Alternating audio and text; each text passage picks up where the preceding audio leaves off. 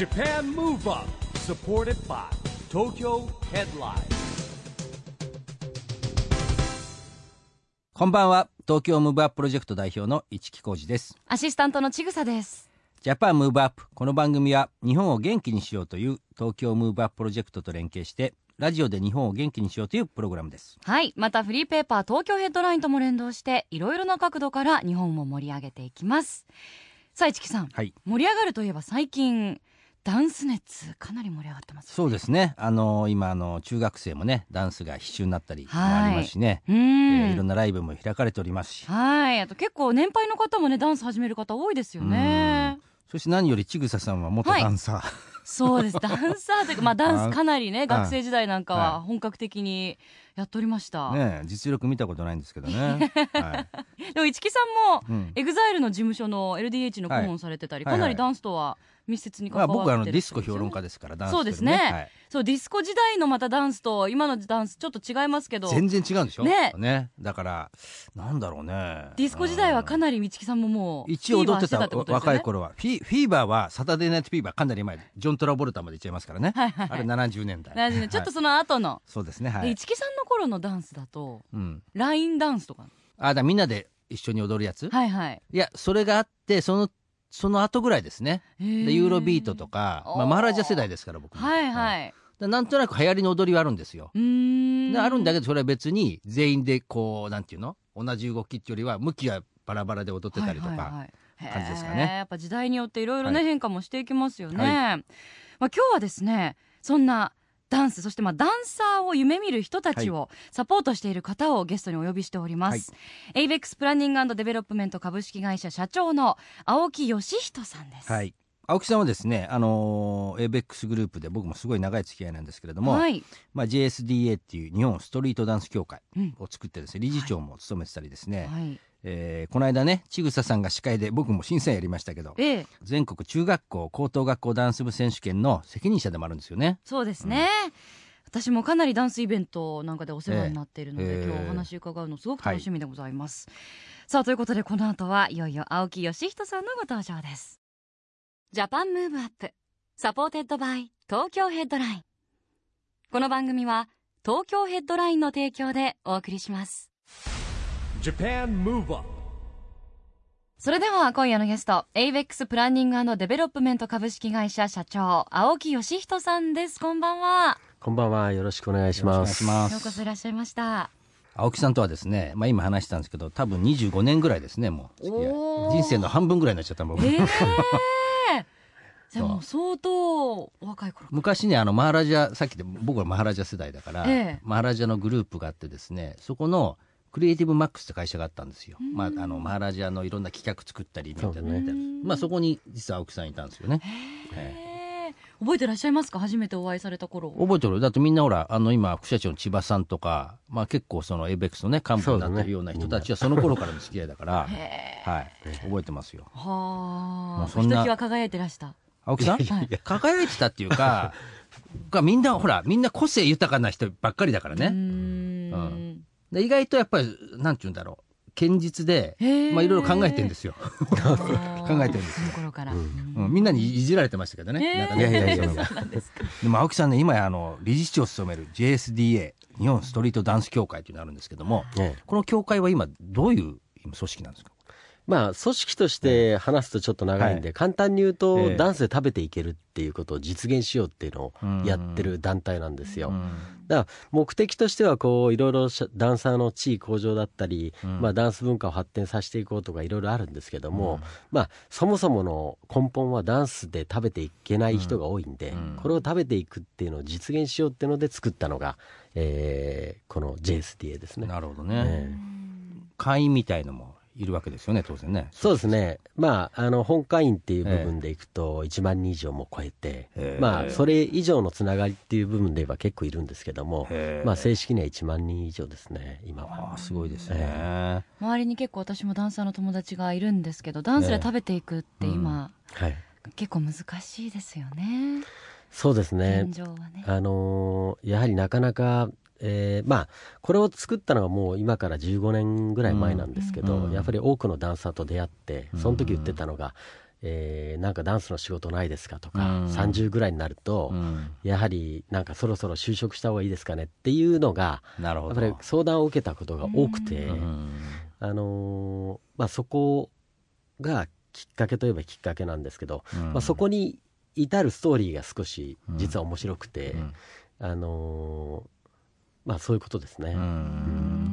あの、ちぐささんもね、元ダンサー、元ですか？現ですか？ダンサーから、こう、やっぱり喋りに移行したわけでしょ？ダンスイベント。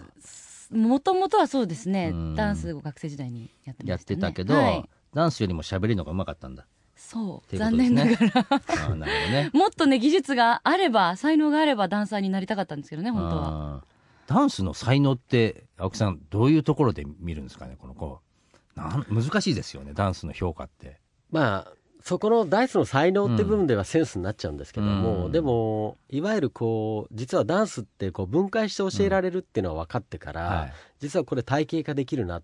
まあえいわゆるストリートダンスっていうと街に普通にフラフラ踊ってるように思う人が多いんですけども、実はこうしっかりと、えー教えられるものに分けられたっていうものが、こうもしかしたらビジネスにきちっとできるんじゃないかと思えたことですかね。あーなるほどね。えだって、エイベックスアーティストアカデミーってあの学校もあるじゃないですか。はいもうかなり歴史長いですよ、あれもね。そうですね2001年の10月2001に開校したんで13年目ですね、13作ってう。んまあだって今、どれぐらい結構なエリアそうですねも含めて。これは今、えーいわゆる東京大阪名古ええ屋福岡4校、ええーそれとあとフランチャイズのダンスマスターという店舗、合わせて170校今経営してますね、えー、170。ええじゃあ確実に全国にありますね、これね。170あると。そうですねあのちょっと北側の方はあまりあの攻めてないんですけどあ、そうなんですか。それは十分にえちょっと今インストラクターが確保できてないというのーもあってあーなるほどね。まああのーきちっと育成してから広げていこうとは思ってますねう。んえまあインストラクターになる人たちは、やっぱりでも最初、プロのダンサー目指してる人が多い多いわけですよね。そんなことないです。まあ、ダンサー目指してたけど、まあ、あの指導者になる、なんかほら、野球とかでもそうじゃないですか。そうですね、まあ多分あの今は、まあえー中学の必修化になったり、それから見よう見まねでアーティストの踊ってみて、うん。あのステージ立ちたいなっていう形で、えーやってる人が多いと思うんですよ、うん。でその流れの延長としてインストラクターっていうのを意識し始めたと思うんでああ、なるほど。あのだからインストラクターになろうと思ってやってる人はあまり多分初めいないかなと思いますね。大体のプロでやってる方って自分もまあプレイヤーとしてステージにも立つし、うん。インストラクターも他の時間ではやるしって両方やってる方が多い。まあそうだね、エグゼルのメンバーもなんか先生やりながらメンバーになっちゃったね、みたいなやつ多いですもんね、結構ね。なんかツアーとかでバックダンスで回るときは、うんあの代行頼んでそういうツアーとかがないときは普通に自分もレッスンやってっていう子も結構います、ね、なんか最近このちぐささん結婚したんですけど、ええ。旦那さんが元ダンサー。これもし今の話に結構ハマるような気がして プロのダンサー目指してたけど断念してサラリーマンになったんでしょ、いやそんなことはなくて。違うの？違います違います。うん、あのー いいですもう走ってください。やこれハマるんじゃないかなと思ったんですけど。い大丈夫です。何恥ずかしがってくれること大丈夫ですね。大丈夫です、はい、でその協会ではやっぱそのダンスし、さっき言ったダンサーをサポートするっていうかはい。なんか仕事面とかでもなんかサポートするし仕組みとかシステムってあるんですか？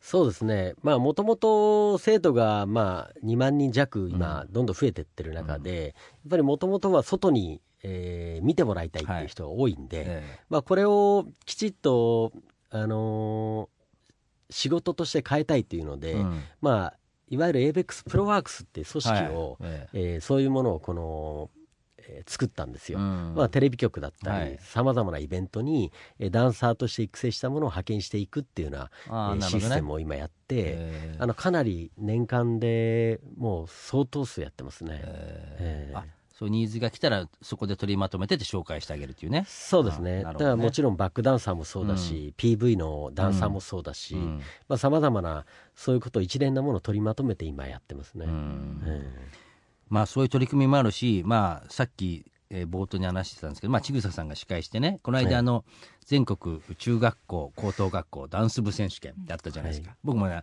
初めて審査員やらせていただいたんですけども、なんだろうな、やる前とやった後ですごく、こう、ダンスにする見方がね、まあい一応近い、あの、なんていうんだろう、仕事的にも立場にいながらもすごい違ったのが、まあ当然ながら優劣つけるわけじゃないですか。はいそれで、やっぱやってる子たちって一生懸命やってるから、まあ、なんて言うんだろうな、い優勝、まあ、1位、2位、3位とか賞がある中でいうと、やっぱりその、必ず何か取れる、取れるとか、取りたいと思ってやってるわけですよね。うんで、僕はこうステージ横で見てた時に、こう、ちょっと発表していくたびに、ほら、賞、あの、例えば3位、2位、1位とかや、なんとか賞って発表するたびに、こう、だんだんなくなっていくわけじゃん、賞が。はいで、全部こう発表し終わった時に、もうすごい忘れられないのが、友達、そのチームを組んだ女の子とかね、えー一緒に出てた子たちが手を、こう前後で握り合ってて泣いてるんですよ。ね。だ悔悔しかったのもあるし、なんだろうな、ああいうの見ちゃうとね、なんかね、うん、まあ本当に野球の甲子園じゃないんですけども、なんかこう、なんていうんですね、古臭い言葉、青春、はいダンスに青春をかけてるっていうのを見て、すごい感動しちゃったのもう。んなんかね、せ審査やらせてもらって、すごいね、良かったなと思って、なんかね、いや、これはね、なんかやっぱり俺も協力したいなぐらいに思いましたよ。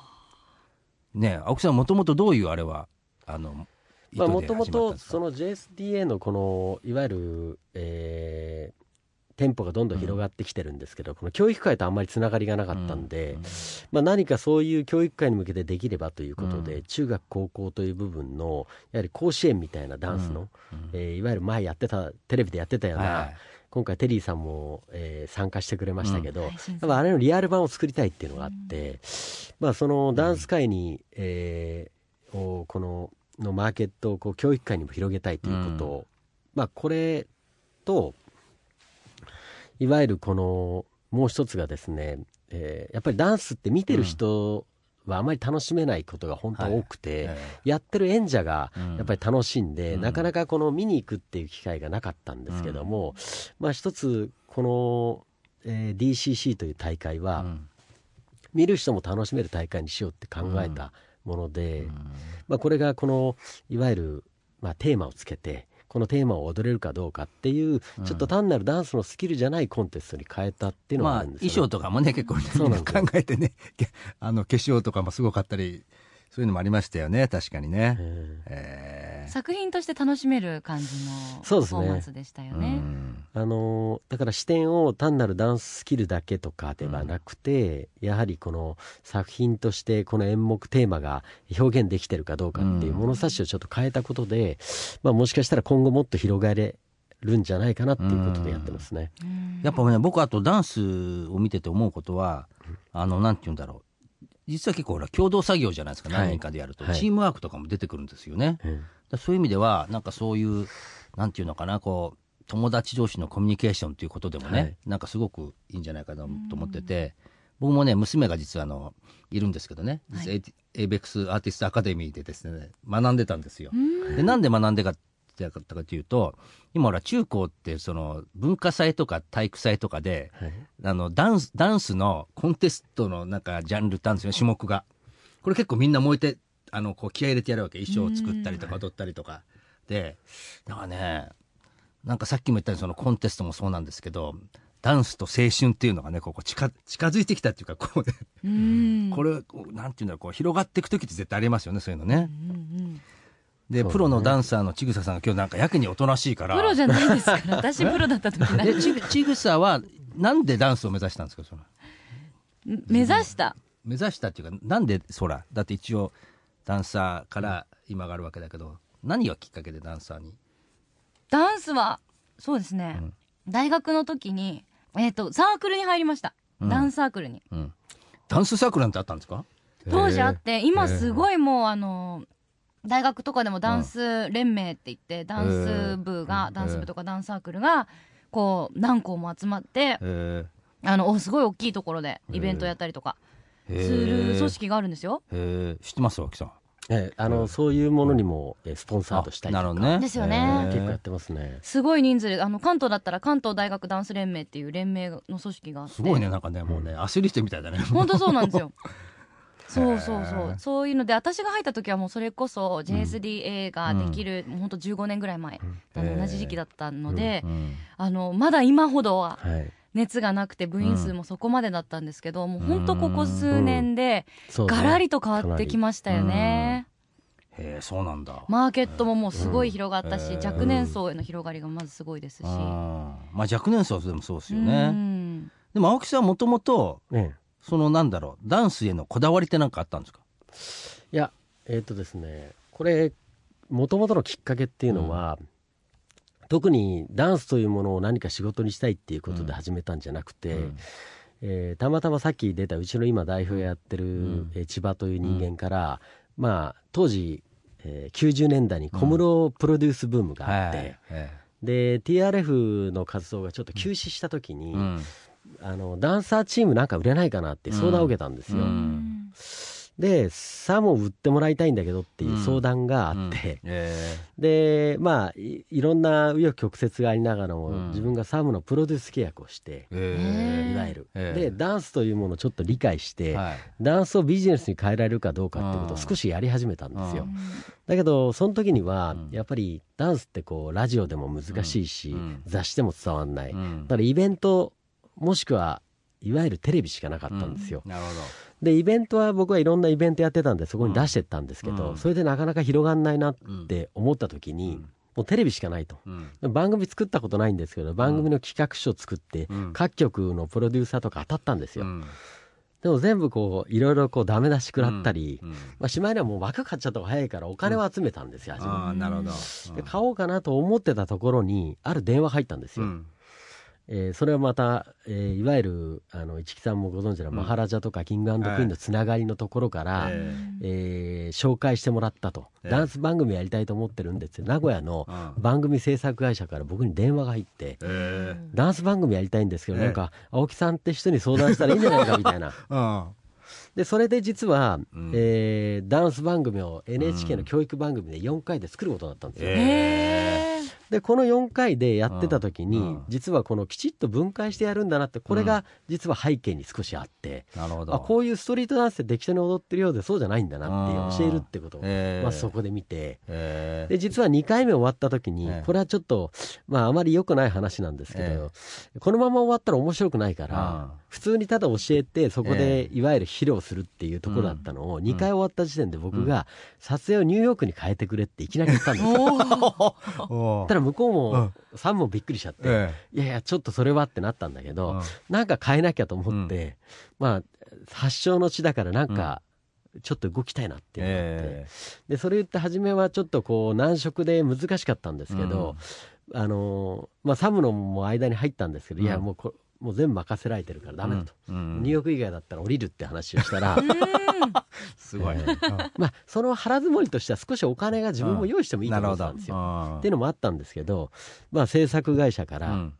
ロスじゃダメでしょうかって来たんですよ。うん閉めたもんですねそれそうそうそしたらもうこれはニューヨークでおだと思って、うん。うん結果的にニューヨークで撮影になったんですよ。えでニューヨークで撮影になったんですけど、あニューヨークに飛び立つ前日にーうん。大事件が起きたんですよ。えなんだと思います？え？え大事件号外が出るぐらいの。あサムが安室ちゃんと結婚じゃないよね。そうなんですよ。実は。ああそあれ実はその前日だったんですよ。えだからあのワイドショーのやつとか、うん。もうだからは僕は出てんですよね。あれ。えいきなり。だからそれうん。僕聞いてなかったんですよ。えでうん。だからみんなうちのグループの人間からもうんなんで言ってくんないの？ってうん。言われるんで言われますよねそれはね。いや僕も聞いてないし結構これ大変でうん。もうあの自分が隠してたと思うのかうん。口が硬かったと思うのかでもこれ全然違くて本当知らなかった。でそそんなことがあって、うん。まあいわゆるこうだから数人でなめちゃんも含めてですね、ええ向こうではこう、ええ仲難しく行ったんですけど、うんあれは別にあのそういう旅じゃなかったんあですそうなんっねそしたら今度実は視聴率が1%ぐらいだったのが、うん。NHK で5%ぐらい上がっちゃったんですよ。そりゃそうですよねすごく。あそれが。えそしたらその制作会社も「あこれだったんですね。青木さんニューヨークでこれだったの」いやいやさすがみたいな。全然。なるほど全然違うんですけど。さすがね。なんで青木さんがそこまでニューヨークにこだわったのかこういう仕掛けだったんですけど。でもこれ人に歴史ありっていうかこう運ってあるじゃないですか。だから、はい。ね。多分本当に知らなくても結果的に世の中がついてきたっていうそうそうねこれはいや強運ですよこれは、でそそれでまあ、えーそしたら今度、まあ、今度自分が持ち込んでたうん。テレビ局のうん。プロデューサーとかから連絡入るわけですよ。うん。さんやらせてもらえませんかって。今度お金持ってきて自分は枠を買うつもりで、うん。ね何千万か用意してたのは、うん。今度お金もらってダンス番組できるようになっうたんですよ。あそれはちょっとーそういう流れってやっぱあるんですね。ねねえ。で実は2年半、ん。まあこれは某局でですね、うん。えーあの伝説的なダンス番組を2年半、はい。自分がやることになって、ううん。まあ、そこで出会ったダンサーたちが今のインストラクターだったりああなるほどね。いわゆるきっかけとなったっていうのも大きいですよね。ううん。ん。お話伺ってると、はい。なんかもう元気になっちゃいますね私たちも早速、ねちぐさの旦那さんもね、それに乗れればよかったのにね。あでも レイブに出てたダンサーの人と同じチームで主人やってました、あ、そうですか。あそうそう。主人って ワードが出ましたね、今日主レイブっていう人。のが、うん。いわゆる、えーなんていうんですかね。自分が手掛けた番組なんですよ。レイブ2001ー。レイブ。えでいわゆるそこにみんな出てて、へー。今のインストラクターとかこううちのアーティストのバックダンサーとかなってんのもみんなそこ出身ですねほーとんどが。えー。式に来てましたよレイブ2001でダンサー。本当？うんさあそれではここで青木さんから日本を元気にする一曲のリクエストをお伺いしたいんですけれども。えー LOL というアーティストの「ハートビート」というのをかけてもらえたらなと思ってます。今この広げてきたいわゆるこのダンスのいわゆるこう世界で、えーうちの受講生から出た作ったアーティストなんですよね。まあマルチダンスユニットでうん。まあダンスアニメというのを今度始めてですね。そこの主題歌もややってる感じですね、えでは改めまして、曲紹介お願いいたします。ー LOL の「ハートビート」Japan Move Up はい。キュートな声でねまたダンスもきっとパフォーマンスもあるんですよね。LOL 楽しみですね、お送りしたのは LOL ハートビートでした。ラジオで日本を元気にするプログラム、ジャパンムーブアップ、市木浩二と、アシスタントのちぐさでお送りしています。そして今夜のゲストは AVEX プランニングデベロップメント株式会社社長青木義人さんです。引き続きよろしくお願いいたします、はいよろしくお願いします。あの、このジャパンムーブアップという番組はですね、ラジオで日本を元気にしようという番組なんですけれども、えーオリンピック・パラリンピックが決まったですね、2020年に向けて、えー俺はこんなことして日本を元気にしていくぜっていうアクション宣言をですね、はい。皆さんにいただいてるんですけども、えーぜひですね、今日青木さんのアクション宣言もお聞きしてみたいんですが、まああの自分が宣言することとしては、やっぱり世界に通用するうん、アーティストを出したいと、やうん、っぱりどうしても日本ってえ日本の中だけでとどまっちゃってるんですけど、やっぱりオリンピックって世界に通じるっていう部分でいくと、うん。やっぱりこの、えー欧米から日本ではなくて、うん。日本から欧米そして世界にっていうようなアーティストをこういう今育成をしている人材からうん。出せたらなと思ってますね。それでこう少しでも変えていけたらと思いますね、まあそう今クールジャパンとか結構日本がクえ。えールでかっこいいみたいなね、はい、今流れもあるし、まあ、だんだんだんだんアジア中心の時代にもなってきてますし、えまあ、どんどんどんどんね日本のアーティストも出てってほしいですしね、まあね外国からもいっぱい人来ますし、うん。どうですか？エンターテインメント。まあダンスっていうことに携わりながらも、まあ一方でエンターテインメントのねあのいろんな全域に関わってるじゃないですか、なんかこう今どうですか？日本のエンターテインメントって。いやうーん正直言うならばやっぱり今、えーアジアだけで見ても、うん。この間エネーションでシンガポールや、うん。えー台湾行って思うことは、はえー相対的にやっぱり日本のアーティストパワーだったり、そういうのがちょっと弱まってるなっていうのは感じましたね。えーだから例えばなんですけど韓国のアーティストは向こうでもソールドアウト、うんでも日本のアーティストはなかなかそこに持っていくのがまだまだ難しいとか、うんえーやっぱりそういう部分でいくと、えー自国で食えなかった部分でいくと、世界に飛び出した韓国っていうのはやっぱり、えー志が少しうん。強いですよね。まあもともとそうか海外で通用するためにやってるというか、えまあ、国内だけじゃねやっぱりね広がりないですもんね。はい。うん。そういう部分でいけばこう台湾でも中国のアーティストでもそうですけど、やっぱり、あのーそこに通用したいっていう部分が強いから、うん。日本は日本の中で食べていけてしまうと。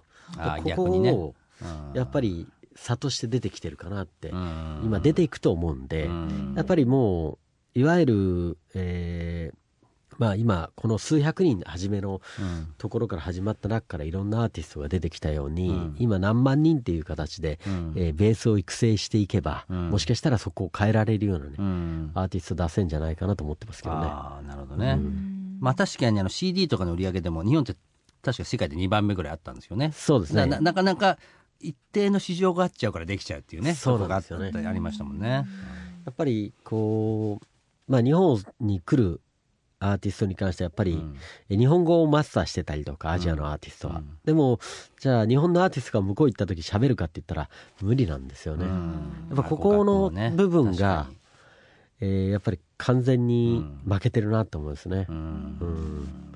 今この若い世代がここまでう今ん。すごい多いんでね、うん。まあ、こういう中で変えていけたらと思いますね。うん。はい。うんあのそれとですね青木さんの今後の夢うんなんですかね、このその、まあ、取り組むテーマでもいいですし仕事でもいいですし、まあダンスミュージックでここまでね、うん。えーやはりいろんな夢や、えー楽しみをもらったんで、うん。まあ、そこに僕はこう返していけたらと思っうんてるんですけども、やはり今は今まではもらってただけだなと、うん。だからこれからはやっぱりこの、えーダンスだったり音楽っていう世界にうん。自分ができることを返していけたらっていうのが今ですかね。なるほど、うんまあお互いに大人になりましてねなんか言っちゃいますけどね。25年前ですものねいやあっという間ですよ、まあ僕らの世代ですね。またでもねバブル世代だから元気なんですよ。そうですみんな、ね、はい。お変わりないですもんね。青木さんご自身では踊ったりされないんですか？いやしたいんですけどしないですね。えー、これだけ関わってるのに逆にあいやこれはですねこのダンス協会とかを作った時に思ったんですけど、えー同じレベルに立っちゃうと、うん。あいつの下なのかとかあそうなっちゃうんですよ。だからダンサーってのはこう誰がそれやるんですかとか気にしちゃうんですよね。なるほどだから僕はダンサーじゃないということで、うん。いわゆるこう学校もそうですけども、その中に入る長いものに巻かれるのが嫌いな人が多いんですよねダンサーって。だからお同じ形じゃなく僕はいわゆる一つ経営者としてやってうんダンサーはダンサーとやることでいいパートナーが結べるっていう。なるほどうん。面白いね。なるほどね。そういうことなんだ。えー。納得できますね、うん。でも確かにそうですよね。そんな感じですか？そんな感じします。あー。でもますますこれからもねご活躍が楽しみですよね、えー本日本当に面白いお話どうもありがとうございました。今夜のゲストは青木義人さんでした。またのお越しをお待ちしております、はい。ありがとうございましありがとうございたました Japan. Move Up, 今日は ABEX プランニングデベロップメントの青木義人社長に来てもらいましたけども若さのヒントは見つかりましたか？はいあの25年来のご友人ということでええ。ちょっとそれで年齢逆算したら。まあ僕の方が年上ですけどね、ええ。まあ少なくとも40代後輩ですから、本当にびっくりしました、うん、まあでもね総じて僕らの周りは結構年齢よりは若く見える人ですね。そう本当そうですよね。でも青木さん本当にあのイベントとかの現場ではもう、うん。私も10年近くお世話になってるんですけど、うんうん。こうやってゆっくりお話しする機会がなかったのでああ。今日すごい貴重な青木さん偉いですからね、ええ。そういうところでもトップですからもう、はい。もっとずっと若いと思ってたので驚いてしまいましたがあそうですか。やっぱりあの日々こう目的に向かってうん。エネルギー溢れて動いてらっしゃる方っていうのはいつまでもそうまああの。本当にね若若さの源っていうか元気な人はやっぱ若く見えるんですよ、うーん。やっぱ志があってっていうのははい。素敵ですよね、またぜひスタジオにも遊びに来ていただきたいですね、はい。さあそしてここで東京ヘッドラインからのお知らせです。東京ヘッドラインではこの番組ジャパンムーブアップの模様が迷子紙面に掲載されています。出演したゲストとの写真やこぼれ話も載っていますのでぜひチェックしてみてくださいまた不定期で実施していますジャパンムーブアップの公開収録の告知も載ることがありますのでぜひこちらもお楽しみに。もしかしたら年内にどこかで公開するかもしれません。ぜひ東京ヘッドラインをお近くのラックでピックアップしてみてくださいね。ということでジャパンムーブアップそろそろお別れのお時間です、はい。次回も若さのヒントたくさん見つけていきたいですね。はい。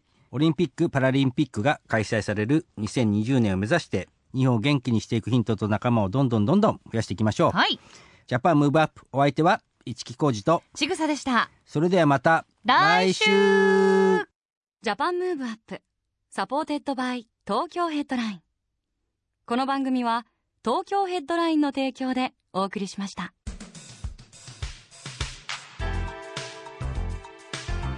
Japan Move